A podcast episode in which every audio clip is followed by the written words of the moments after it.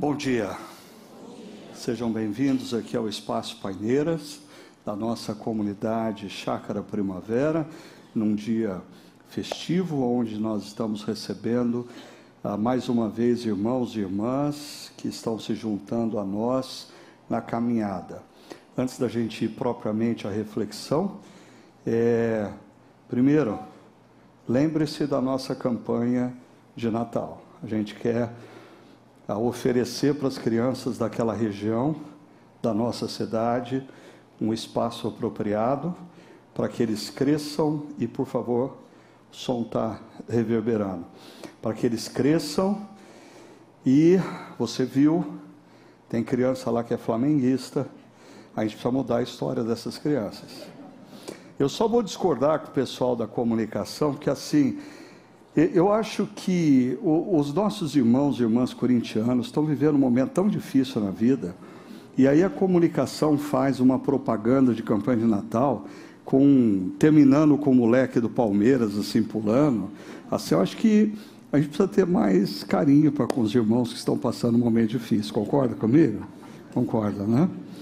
E uh, uma outra coisa, é, você viu, semana que vem, nós vamos ter a assembleia, onde nós vamos escolher ah, diáconos e presbíteros. Ah, e ah, para você que nunca participou de um processo aqui na nossa comunidade, e talvez você compare com processos que você viveu em uma outra comunidade cristã, presbiteriana, devido ao fato de nós estarmos separados em diferentes encontros, é muito difícil as pessoas se conhecerem. Né? Então, o que o conselho da nossa comunidade ah, está fazendo e tem feito nos últimos anos é, é justamente ah, receber os nomes das pessoas que se disponibilizam a servir como diáconos e como presbíteros, avaliar esses nomes, checar se o momento de vida da pessoa é apropriado, se a pessoa tem uma caminhada e um compromisso com a nossa comunidade e recomendar esses nomes à Assembleia. Você pode é, votar para diácono ou para presbítero em absolutamente qualquer pessoa que é membro da comunidade. Mas os nomes que são encaminhados são aqueles que o conselho da nossa igreja teve a oportunidade de avaliar, checar e entende que as pessoas estão num momento de vida em que elas podem exercer quer o diaconato, quer o presbiterato. Então, no próximo domingo, quando você chegar, ou quando você estiver saindo, se você é membro da nossa comunidade, você vai poder ah, exercer ah, o seu voto, ah, legitimando ah, irmãos de caminhada na função de diácono, na função de presbíteros. Bom, a semana passada eu comecei, eu comprei uma briga, assim, com algumas pessoas. Quando eu coloquei essa foto, eu disse: será que isso é igreja? Ah, o problema é que na nossa cultura ocidental, capitalista, consumista, altamente influenciado pelo modelo norte-americano, nós começamos a olhar para isso e achar normal chamar isso de igreja. E eu caracterizei esse modelo como grande auditório, o espetáculo musical e a palavra impactante, não necessariamente bíblica, mas impactante. Né?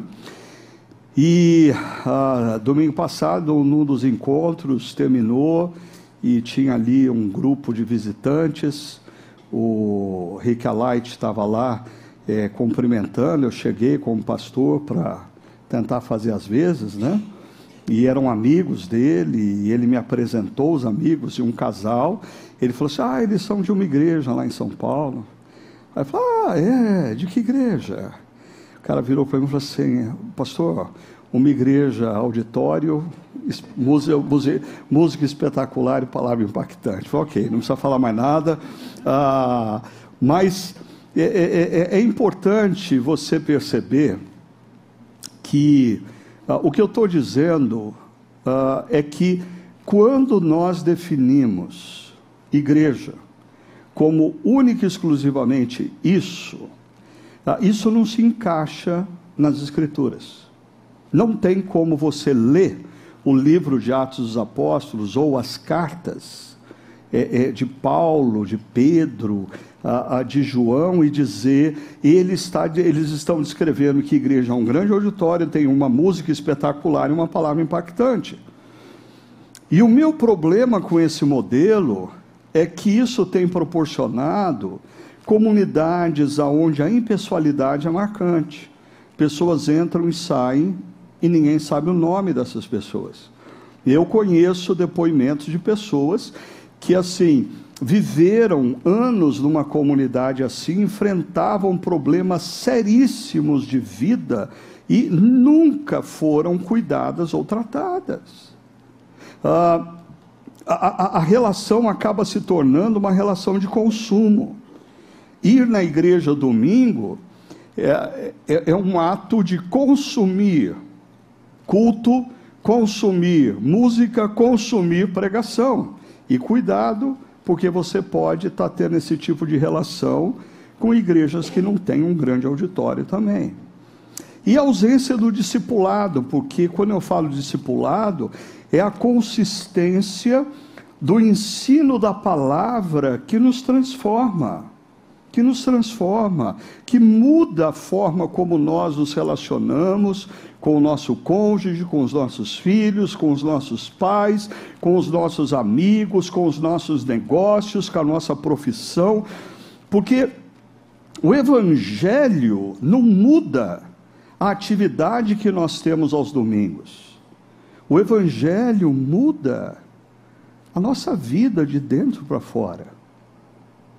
Agora, uh, é, é, importante a gente perceber que quando a gente olha para as Escrituras, como eu fiz domingo passado, existem inúmeros princípios que eu chamei de princípios de mutualidade, que simplesmente eles não são cabíveis dentro dessa estrutura.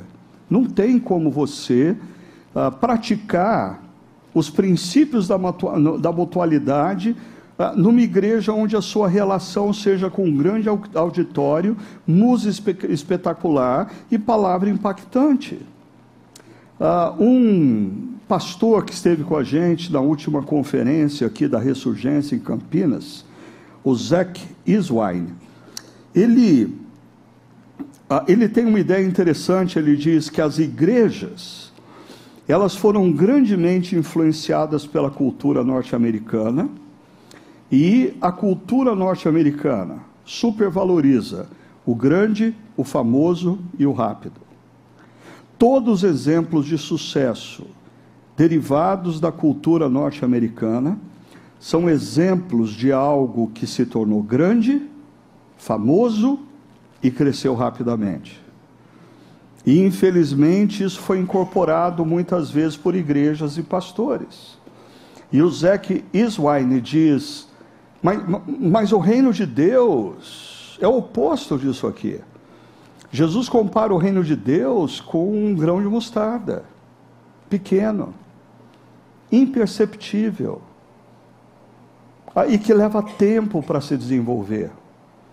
O fermento Assim, quando você coloca o fermento na farinha, você perde a noção de onde está o fermento. Ah, é, é, é pouco, é pequeno, ah, é imperceptível e, e leva tempo para ter efeito. Então, uh, eu diria que existem inúmeras igrejas espalhadas pelo mundo, inúmeras igrejas, pequenas, que você nunca ouviu falar o nome do pastor e que vivem num ritmo bem diferente da nossa. Mas que no reino de Deus, a gente vai perceber que elas cumpriram a missão delas. Elas alcançaram pessoas no contexto delas. Elas fizeram diferença na vida de homens, mulheres, famílias, vilas e cidades. Assim, eu, eu, eu quero convidar você a, a talvez mudar a imagem que você tem de igreja e a gente parar de pensar na igreja como um auditório e começar a pensar na igreja como uma rede de relacionamentos. Quando você está engajado num grupo pequeno, você desenvolve relacionamentos. Quando você está engajado num ministério na igreja, você desenvolve relacionamentos. E na medida em que você desenvolve relacionamentos, você vai sendo gradativamente desafiado, encorajado, transformado. Ou seja, os relacionamentos fazem algo que o grande auditório, a música, espetacular e a palavra ou a pregação de impacto nunca vai conseguir fazer. Então, eu comecei a pensar quais seriam as marcas de uma igreja que vale a pena integrar e contribuir. Ah, uma igreja que vale a pena eu integrar e contribuir. E assim, talvez ah, o que eu vou fazer hoje, ah, em continuidade com o que a gente fez domingo passado, ah, tem a ver com definir com quem, para quem está chegando na nossa comunidade, o que pode esperar da nossa comunidade. Também ajudar quem está pensando em deixar a nossa comunidade a ter assim um manual de como mudar de igreja e não se dar mal. Né? Se é para ir para outra igreja, vai para uma melhor. E eu quero te mostrar o caminho disso, tá? Ah, talvez pessoas que estão aqui não tenham o hábito de frequentar a igreja e está pensando, mas o que, que eu tenho a ver com isso? Eu diria, ah, anota aí, quem sabe um dia você resolve frequentar uma igreja e eu vou oferecer para você algumas dicas de como não se dar mal na hora de você escolher uma igreja. Ok? Porque tem muita coisa que parece igreja, mas não é. Então, presta atenção. E, e eu acho que também eu tenho uma motivação. É, deixar registrado, principalmente, talvez, para jovens pastores de outras comunidades, alguns princípios norteadores, para que eles desenvolvam igrejas saudáveis, igrejas consistentes, igrejas bíblicas. Mas eu não vou falar de achismos, eu não vou falar do que eu gosto e do que eu não gosto, eu vou falar de princípios que estão na palavra de Deus. E aí, eu comecei a refletir nessa semana se eu tivesse que frequentar uma igreja no Novo Testamento, das igrejas que são descritas no Novo Testamento, qual delas eu gostaria de frequentar? Será que é a de Jerusalém? Será que é a de Éfeso? A de Corinto, certamente não. Ah! Eu cheguei à conclusão que a igreja que eu sonharia em participar é a igreja de Antioquia.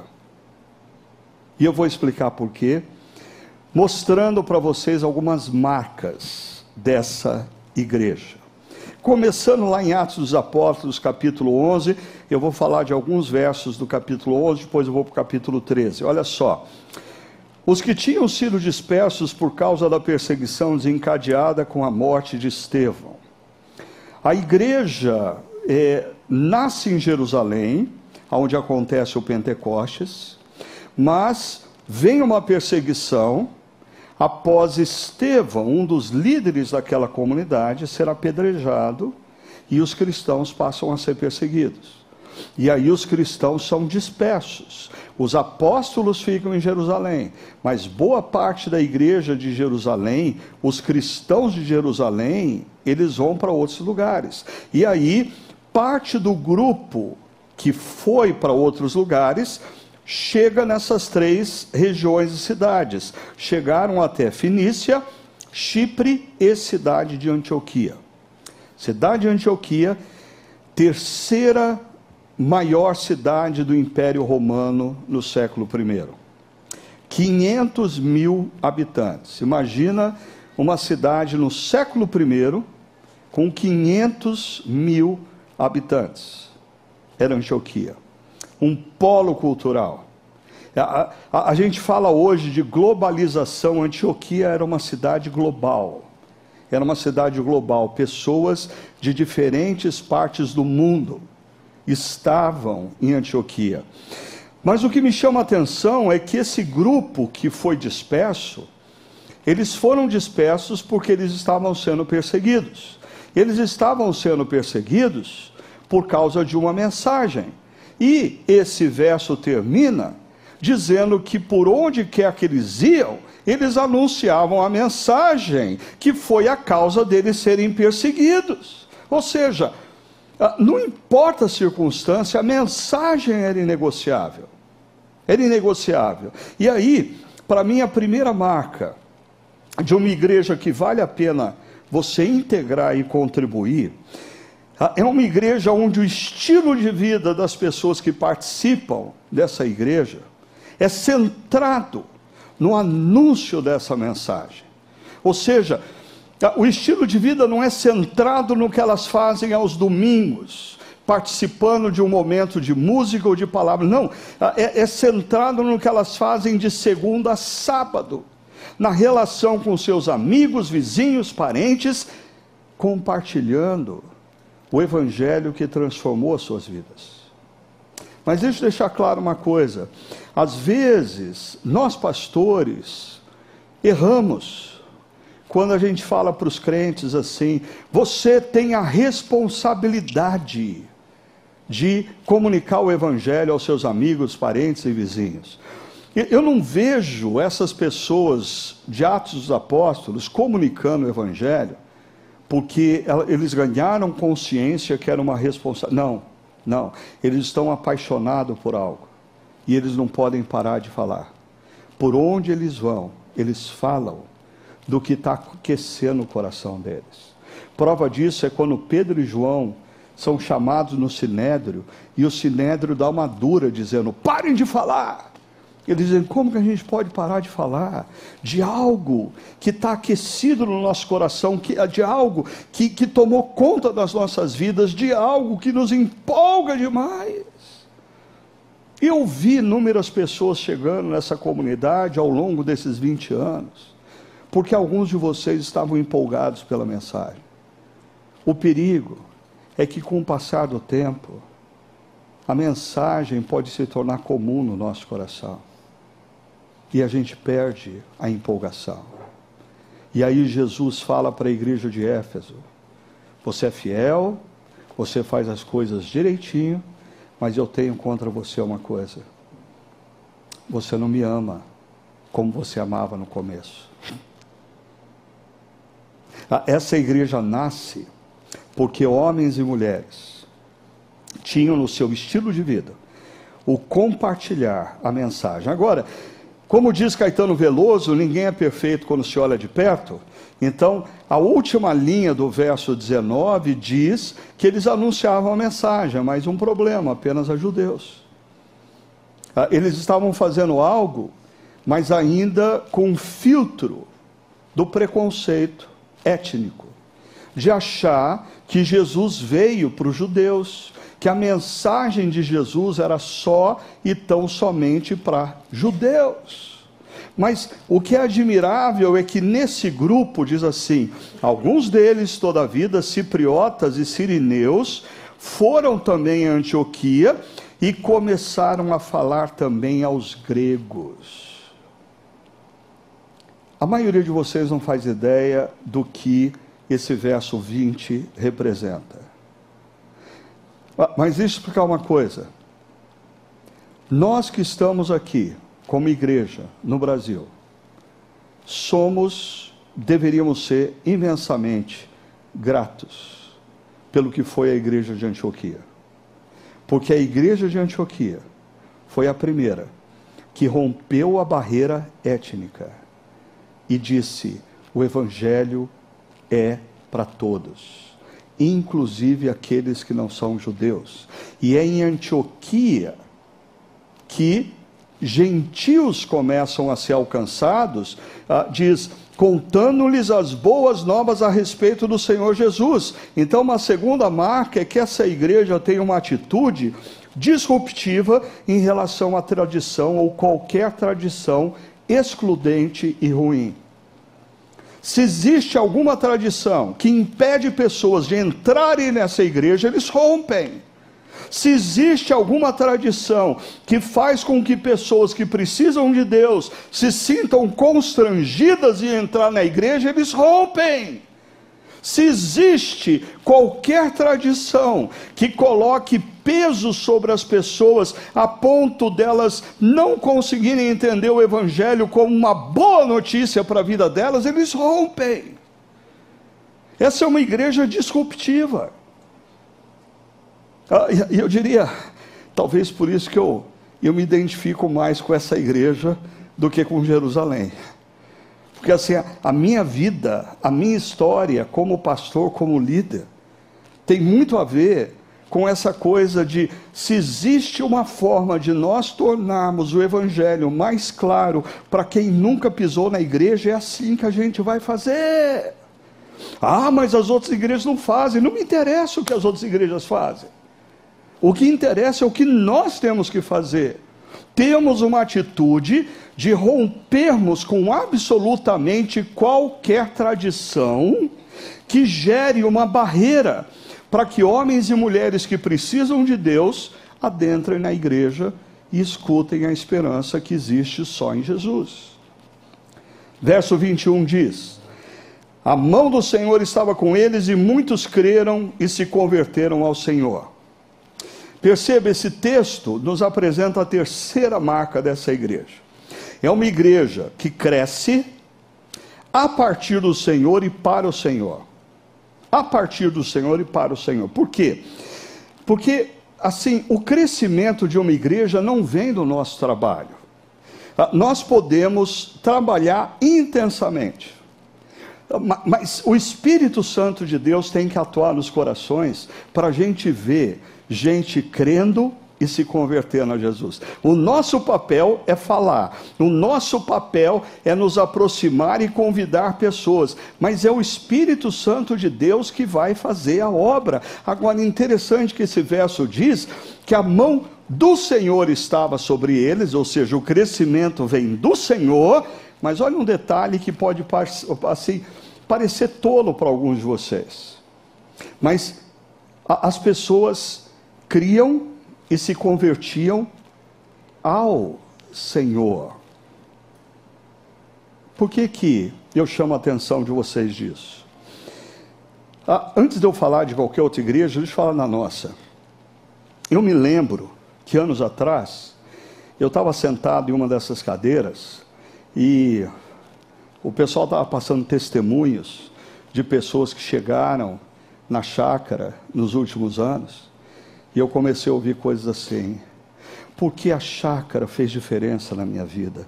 Porque a chácara me deu a esperança que eu não tinha. Porque a chácara transformou a minha vida. Eu falei: o que está acontecendo aqui? O que está acontecendo aqui? Que história é essa que a chácara mudou a minha vida? Que história é essa que a chácara transformou a sua vida? A chácara não fez porcaria na sua vida. A única pessoa que pode mudar a sua vida e fazer diferença na sua vida é Jesus. É Jesus. Mas é interessante como está se tornando comum entre muitas igrejas se criar a marca e se falar mais da marca da igreja do que do próprio Evangelho de Jesus. Se investir mais no nome da igreja do que no anúncio da mensagem de Jesus. E eu estou falando isso para nós tomarmos cuidado com isso também. Ah, dependendo da igreja que você vai, ah, eu, eu queria. Anota quantas vezes você escuta o nome da igreja em contrapartida, quantas vezes você escuta o nome de Jesus. Essa igreja é uma igreja que é usada por Deus para converter pessoas, não para sua marca, não para si mesma, não para que as pessoas passem a usar a camiseta da igreja, use o adesivo no carro da igreja, façam propaganda. Não! É o Evangelho de Cristo que muda as nossas vidas. É Jesus, é o nome de Jesus que precisa ser anunciado aos nossos amigos, aos nossos vizinhos, aos nossos parentes. Continua. Notícias desse fato chegaram aos ouvidos da igreja de Jerusalém. E assim, a, igreja de Jerusalém escuta falar que tem um grupo lá em Antioquia que está falando de Jesus para os gregos. Que história é essa? Aí eles enviaram Barnabé a Antioquia para checar o que está acontecendo. E, e, Barnabé era um dos líderes ali de Jerusalém, mas ele era natural de Antioquia, então ele conhecia a cultura. E, e eu acho interessante isso porque também nós estamos, assim, perceba, o mundo ocidental, capitalista, consumista, foi nos levando para autonomia, a autonomia se tornou o anseio maior de todo ser humano no mundo ocidental. Começou com os profissionais autônomos, ah, desembocou nas startups, aonde eu não quero mais trabalhar em nenhuma empresa, eu quero ter a minha empresa, e isso não é diferente nas igrejas. Inúmeras igrejas surgem independentes nós não, nós não fazemos parte de estrutura nenhuma. Interessante, porque essa igreja de Antioquia, ela faz parte de uma estrutura de cuidado e de prestação de contas. E essa é uma dica que eu dou para você que não frequenta igreja. Se você resolver frequentar uma igreja, uma pergunta importante que você tem que fazer: como que essa igreja presta conta do que ela faz? Se você vai mudar de igreja, por favor, presta atenção nisso. Verifica se o pastor daquela igreja começar a pregar bobagem, se o pastor daquela igreja começar a falar besteira, quem é que vai vir e dizer: você está falando bobagem, você está falando besteira, você precisa sentar e não está na hora de você pregar, está na hora de você ouvir mais outras pessoas estrutura de cuidado e prestação de contas. Este Barnabé, e a gente vai falar bastante dele aqui, uh, ele, quando ele chega em Antioquia, ele, vendo a graça de Deus, ele ficou alegre se animou, e, e, e animou os irmãos e irmãs ali a permanecerem fiéis ao Senhor de todo o coração. E eu acho que a gente precisa aprender com esse tal de Barnabé. Porque eu, eu acho que assim, eu mesmo, a, a minha tendência, e, e, a tendência talvez de todos nós, é, no primeiro momento, quando surge o novo, a nossa primeira reação é dizer: não está certo. Não está certo. E, e às vezes o novo não está certo. Mas Barnabé é o tipo do sujeito que é capaz de olhar o novo e perceber o mover de Deus é a quinta marca. Barnabé é o mentor dessa igreja. E a mentoria de Barnabé é sensível, aberta ao mover de Deus. Por que, que eu estou falando isso? Porque é um perigo muito grande que acontece nessa e em outras igrejas ao redor do mundo. Às vezes, uma pessoa está na liderança por algum tempo, ou muito tempo, uh, como presbítero, como líder, como pastor, aí, como presbítero, a contribuição financeira dele é a maior da igreja, e pouco a pouco o cara começa a achar que é ele que dá as cartas do jogo, a igreja só vai cantar as músicas que ele gosta, a igreja só vai ter o pastor que ele gosta, a igreja só vai fazer o que ele quer. E, e, esse indivíduo que deveria ser um Barnabé, encorajando a igreja a cumprir a sua missão, se torna uma barreira para a igreja cumprir a sua missão. Ah, é, ah, ah, uma das coisas que eu quero colocar para você hoje é o que, que você quer ser numa comunidade cristã? Você quer ser o, o cara uh, que joga sempre do contra, uh, sempre olha e critica, sempre olha e sabota, sempre olha e diz: podia ser diferente, ou você quer ser um Barnabé? Porque a história de Barnabé começa em Jerusalém.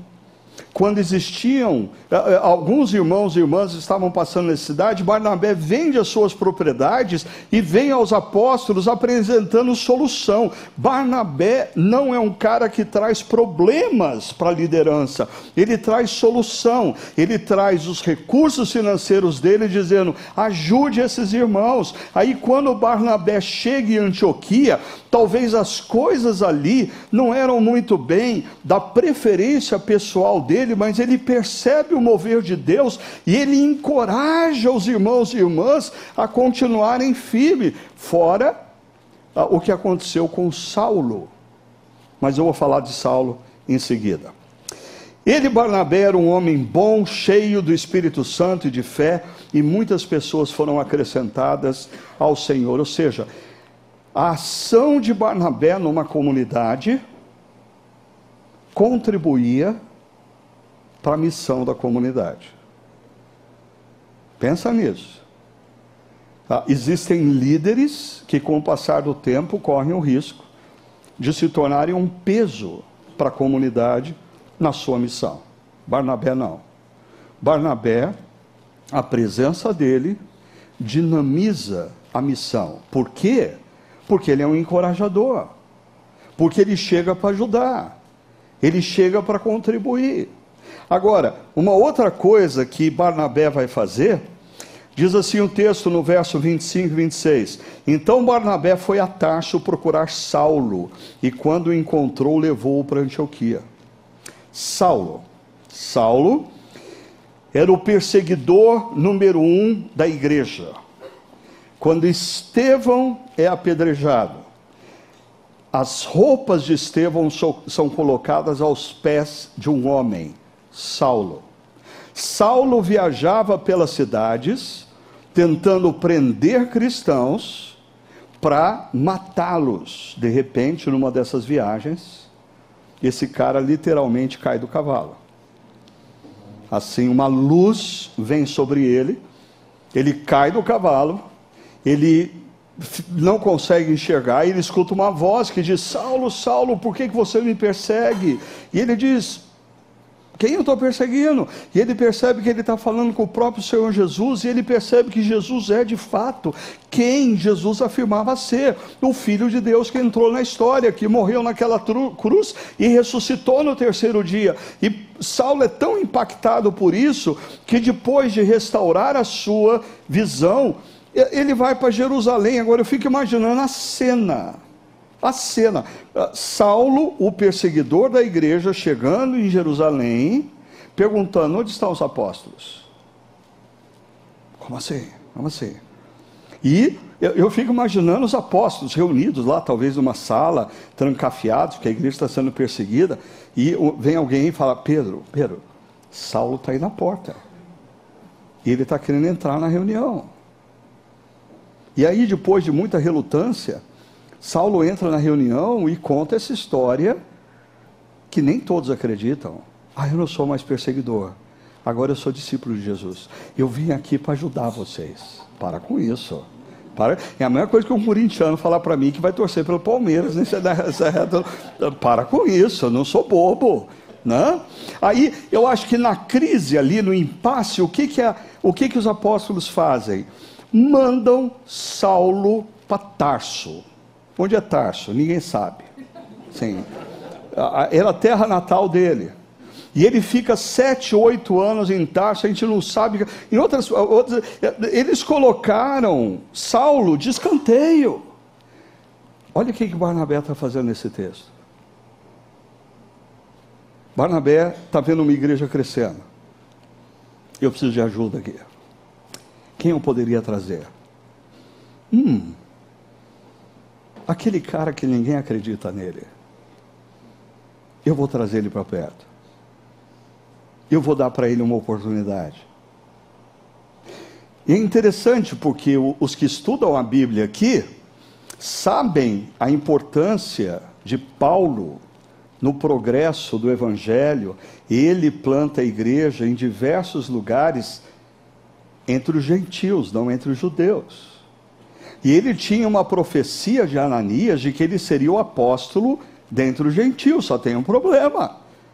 Paulo não fazia a menor ideia de como ele seria apóstolo entre os gentios. Aonde ele aprende a evangelizar e plantar a igreja entre aqueles que não são judeus? Antioquia. Antioquia é a escola de Paulo. Ah, ah, por isso, eu diria que uma sexta marca dessa igreja é uma cultura que propicia a formação de futuros líderes. Uh, líderes que não necessariamente vão ser nossos, ok? Guardou isso? Porque Saulo vem para Antioquia, é treinado em Antioquia, e ele vai se tornar um plantador de igreja em outros lugares. Mas Antioquia é a escola que forma Paulo. Assim, durante um ano inteiro, Barnabé e Saulo se reuniram com a igreja e ensinaram a muitos.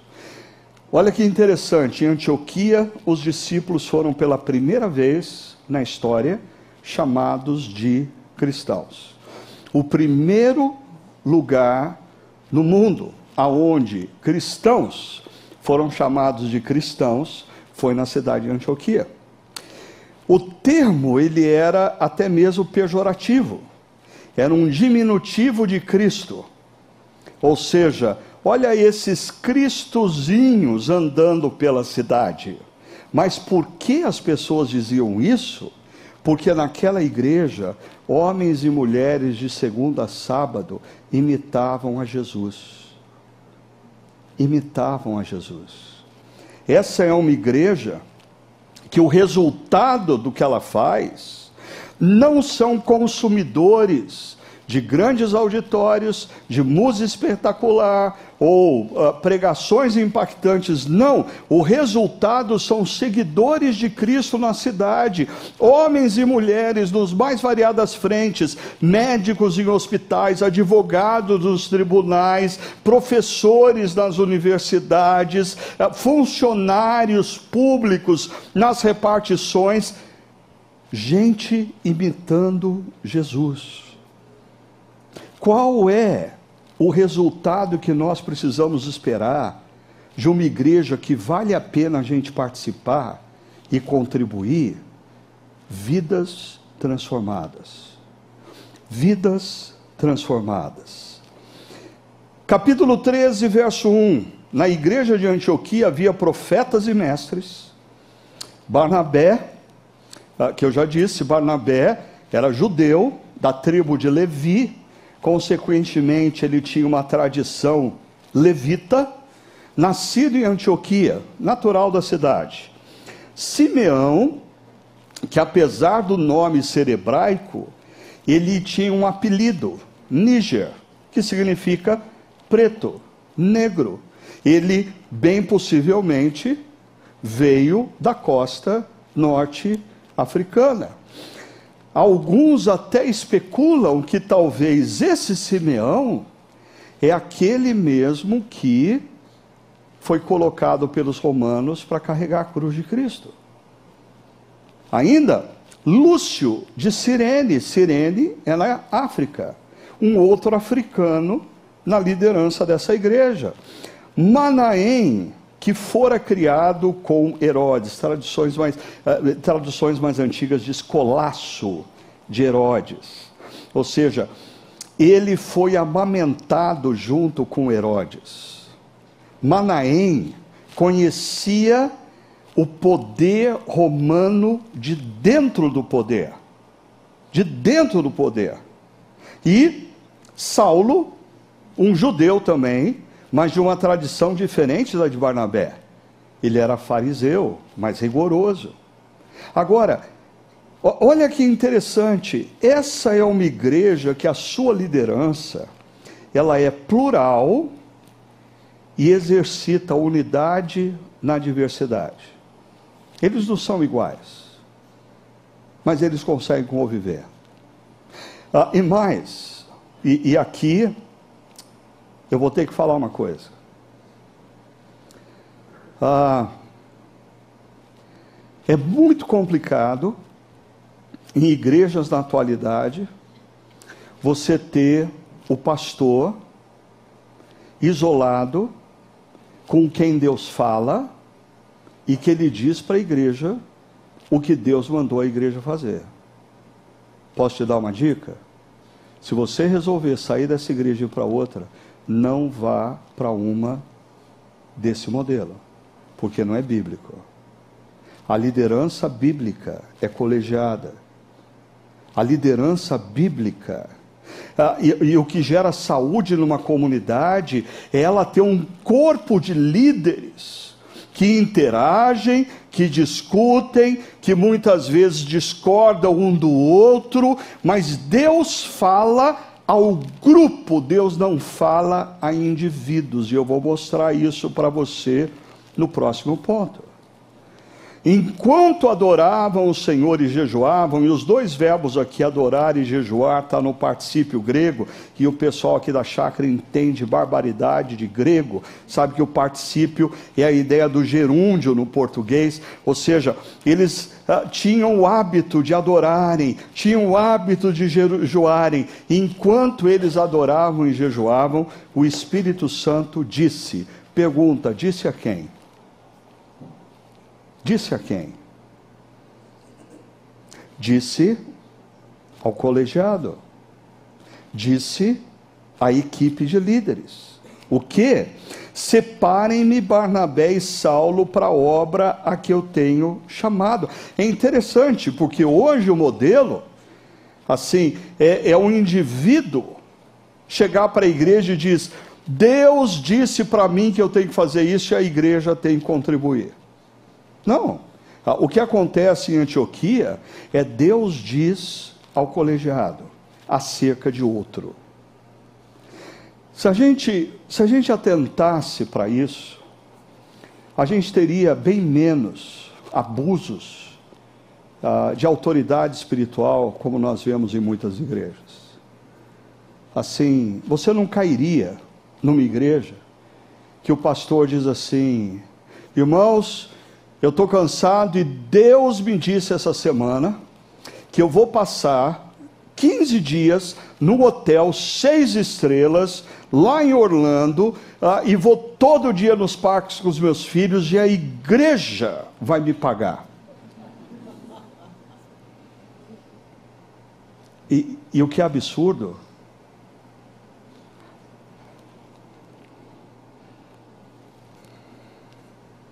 ou uma história que eu ouvi de testemunhas.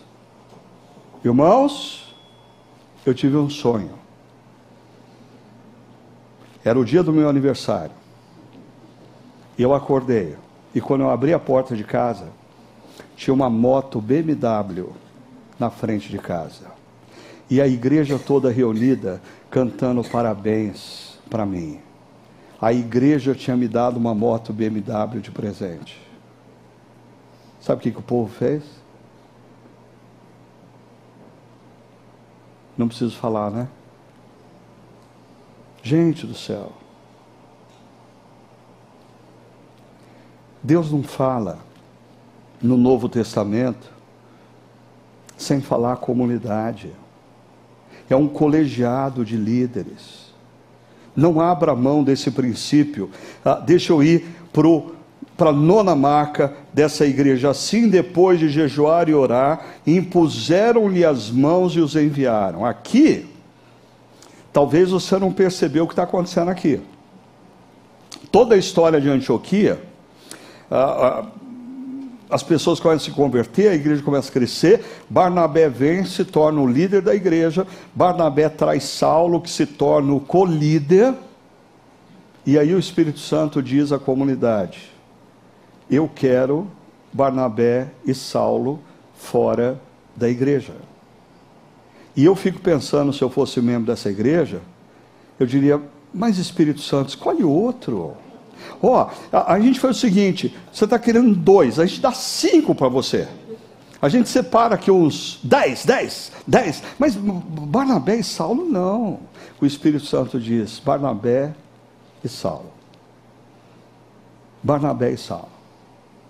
Eu tenho uma outra obra para eles. E o que me impressiona nessa igreja, como nona marca, é a disposição em abrir mão para abençoar outros.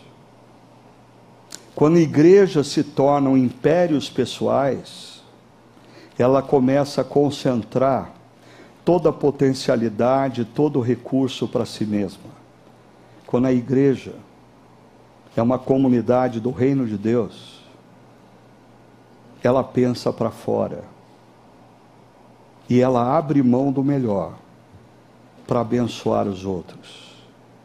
É assim que no primeiro século nós vamos ter um grande movimento de plantação de novas igrejas e o evangelho chega a Roma e eu diria, em parte, hoje nós desfrutamos de um privilégio.